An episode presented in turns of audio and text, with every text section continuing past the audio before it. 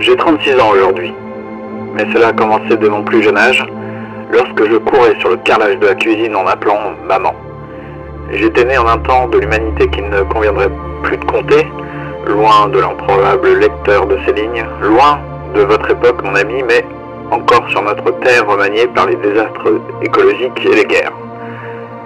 Peut-être pas dès mon plus jeune âge, mais disons vers 8 ans environ, 8 ans, c'est à peu près ça, oui, quand j'ai commencé à écrire ce que je pensais ou ce que j'imaginais sur euh, des petits cahiers. Certains font leur doigt le plus long dans leur nez, mettent dans leur bouche n'importe quoi, y compris leur plus long doigt, bref, je veux dire que j'étais plutôt un maniaque du stylo. Je dessinais sur les tables de l'école, et pas de petits gribouillages, non, j'imaginais des fresques épiques dignes, c'est ce que je me disais alors, du plus grand artiste que la Terre ait connu. Aucun de mes petits camarades pourtant, pas même ceux que je considérais comme des potes, aucun professeur non plus ne s'est vraiment sur mes œuvres pour les signaler comme étant le produit du renouveau artistique attendu de tous.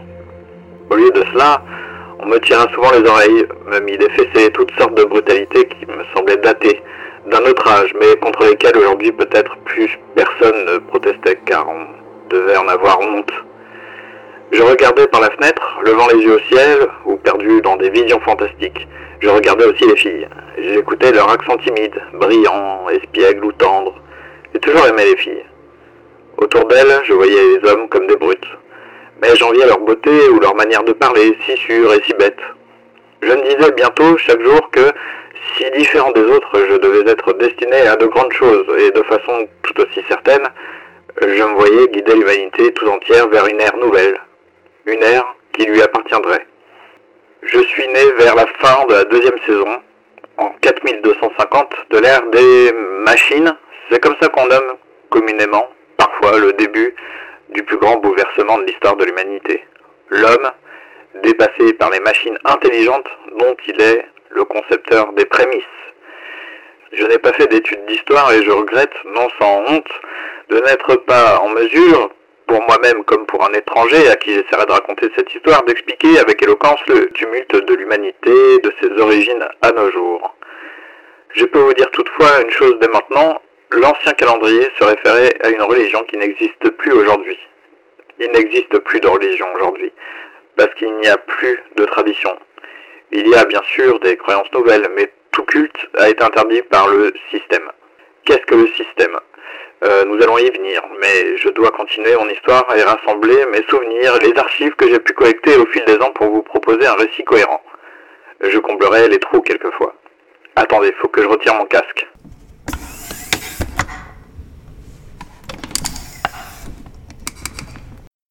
C'est plus pratique pour parler. Euh, je continue? Merci. Quand j'avais l'âge d'être euh, à la dernière classe de la seconde section de l'école, c'est-à-dire en entrant dans l'adolescence, je lisais peu, mais je consacrais mon temps de lecture uniquement à des ouvrages classiques. Euh, je n'étais pas trop adepte des lecteurs ou projecteurs de contenus divers. Je n'ai, c'est vrai, jamais eu la place pour ce genre de dispositif, mais de toute façon, je préfère la littérature au divertissement. Il m'est arrivé d'aller au cinéma, euh, il m'est arrivé des tas de choses bêtes d'ailleurs, et je me considère absolument pas comme un intellectuel, mais c'est vrai que j'ai eu une fâcheuse tendance à préférer les livres. Des livres que je lis sur un pad. N'allez pas croire que j'ai les moyens de m'acheter des ouvrages imprimés sur du papier, reliés et avec une couverture illustrée. À part deux ou trois ouvrages, c'est vrai, dont j'ai fait l'acquisition bien plus tard, dans des moments de folie ou de richesse passagère, les livres imprimés, je les consultais dans les librairies ou dans les bibliothèques. Je n'étais pas un gros lecteur et je n'étais pas attiré par les livres. Vous voyez ce que je veux dire? Je n'étais pas l'un de ces boulémiques de lecture ni un snob. J'étais fasciné par certains textes. D'abord, ce fut par quelques nouvelles, puis par des essais philosophiques, enfin par des romans. Tout cela parsemé par des découvertes variées, en bande dessinée notamment. Personne ne me l'a jamais dit, mais je cherchais sans doute une vérité absolue cachée dans ces ouvrages, ou dans le réseau que ceux-ci constituaient en toute ignorance. La recherche d'un absolu placé ingénieusement par un architecte suprême.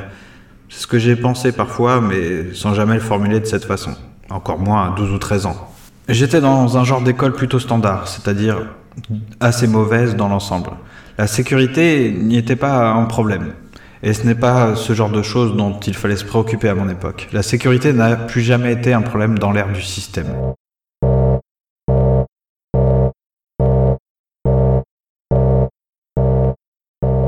Attendez deux secondes, je dois remettre mon casque. C'est chose courante ici, ne vous inquiétez pas pour moi.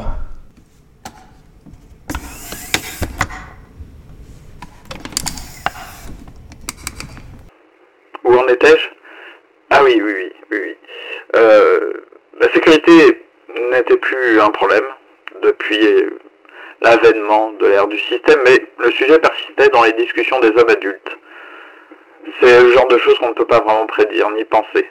Je veux dire, aller savoir pourquoi certaines choses disparaissent et d'autres persistent. À l'échelle d'une histoire comme la nôtre, c'est peine perdue. L'homme n'ayant plus de responsabilité politique importante entre les mains, ni de pouvoir réel sur quoi que ce soit sur Terre finalement, c'était en vain que des êtres, adultes et éduqués de surcroît, gaspillaient leur salive en discussion sur le sentiment d'insécurité dans les écoles. Et dans ce genre d'école, on se destinait à des petits métiers administratifs. Vous voyez, on, on parlerait de fonction à mon époque, bien sûr, mais moi j'appelais déjà ça une occupation, parce que j'étais convaincu que le système nous imposait des tâches inutiles simplement pour nous occuper. Je n'ai pas vraiment appris de langue étrangère, alors je lisais les grands auteurs de la littérature française oubliée. Je vous parle là d'écrivains terriens qui ont vécu il y a sans doute 6 ou 7 000 ans. Je n'ai jamais été très fort avec les chiffres, désolé. Un jour, euh, je reçus sur le petit terminal que j'utilisais alors une invitation à la fête d'anniversaire d'Aude. Aude, une camarade de classe que je connaissais depuis toute la durée de l'école, puis du collège. Je ne saurais dire aujourd'hui, je ne savais pas en ce temps-là non plus, si elle était belle. Comme toute fille, je l'observais. J'avais timidement remarqué qu'elle me regardait souvent. Pourtant, je n'avais pas répondu à l'invitation et le jour de l'anniversaire de la jeune fille, j'allais tranquillement, comme à mon habitude, voir les chevaux.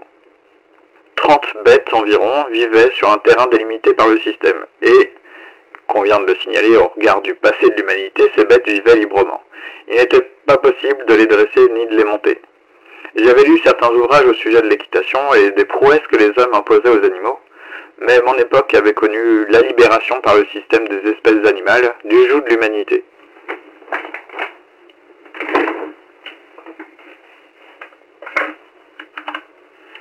À la différence de tout, je vous l'ai déjà dit, ou pas, je sais plus.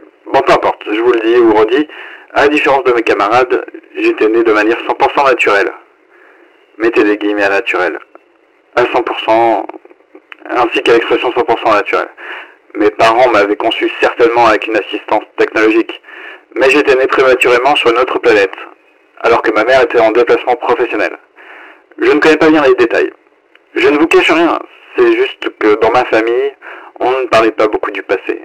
On n'était pas du genre à raconter des histoires pour dormir ou se rassurer.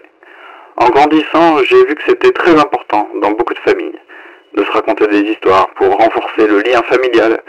Je ne sais pas non plus si ça faisait une différence véritable aux yeux de mes petits camarades de classe, parce que jusqu'à 18 ans, ça ne cogite pas beaucoup, mais je passais beaucoup de temps seul. Attendez, je, je dois vraiment faire une petite manip. Ça ne prendra que quelques secondes, mais j'aimerais retirer mon casque pour parler normalement sans être interrompu par une autre alarme.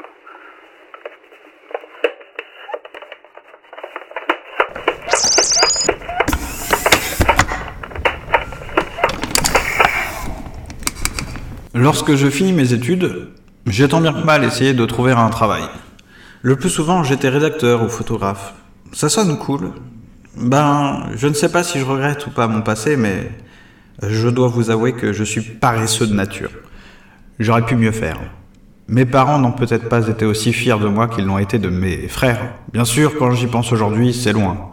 Loin, loin, vraiment très loin. Cette euh, distance, c'est une façon de parler, rend ce passé impersonnel. Je ne sais pas si vous voyez ce que j'essaie de dire, comme si c'était celui de quelqu'un d'autre. Ce qui est vrai en quelque sorte. J'ai vécu toute ma vie d'adulte dans Paris. J'ai pu me le permettre pendant plusieurs années, mais je dois le reconnaître, en aptitude à m'ennuyer, à me lasser de la vanité des emplois, occupations, ainsi que mon goût pour le voyage, me firent quitter chaque fois mon travail après quelques mois, un an tout au plus.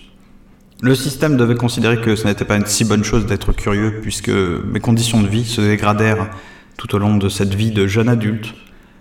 Je dis jeune, ce n'est pas très précis, excusez-moi. Disons que pendant 40 ans, j'ai survécu. Et j'ai regardé les gens autour de moi qui se débrouillaient mieux que moi, non sans un peu d'envie, je peux l'avouer aussi, mais avec une certaine indifférence. Non, pas une certaine indifférence. Je m'en foutais en fait. J'envoyais régulièrement des requêtes auprès du système pour qu'il me comprenne mieux. J'expliquais dans de longs messages quelles étaient mes aspirations. De façon argumentée, je lui racontais comment je pensais et je tentais en fait de le convaincre, de regarder lui aussi le monde avec des yeux plus... plus quoi Plus poétiques. Et je ne faisais pas cela pour le flatter, mais j'imaginais que, si l'esprit artistique était si rare chez l'être humain, il pouvait aussi être cultivé par un esprit d'une autre nature.